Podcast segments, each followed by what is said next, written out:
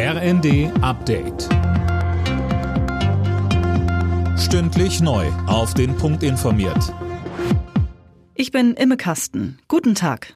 Auf den Straßen und Schienen in Deutschland drohen große Einschränkungen. Der Deutsche Wetterdienst warnt ab morgen früh vom Saarland über Rheinland-Pfalz und Hessen bis nach Nordbayern vor extremem Glatteis. Im Westen wird auch starker Schneefall erwartet, der für schlechte Sicht sorgen könnte. Florian Engelmann vom DWD sagte uns. Schlimmer könnte tatsächlich eher der Eisansatz werden, der nicht nur sich an der Vegetation, sondern auch an allen möglichen Gegenständen, zum Beispiel auch an Oberleitungen festsetzen kann. Also da kann es doch auch mal hier und da einen etwas dickeren Eispanzer geben. Schon in den vergangenen Stunden hat es in einigen Regionen Glätteunfälle gegeben.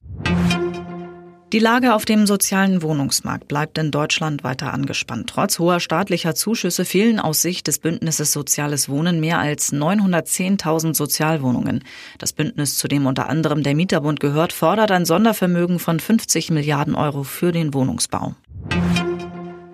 Bundesgesundheitsminister Karl Lauterbach will die Notfallversorgung in Deutschland verbessern. Er hat heute seine Reformpläne dazu vorgestellt. Im Kern sollen Notfallnummern vernetzt und so unnötige Rettungsdiensteinsätze verhindert werden.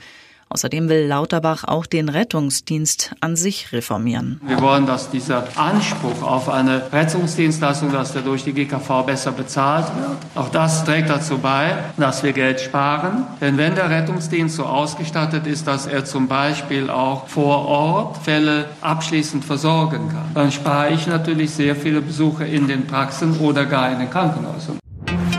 Jeder vierte Teilzeitbeschäftigte hat seine Arbeitszeit reduziert, um Kinder oder andere Familienangehörige zu betreuen. Deutlich mehr Frauen als Männer haben das als Grund angegeben, teilt das Statistikamt mit. Hauptgrund für Teilzeit ist mit 27 Prozent der Wunsch nach mehr Freizeit.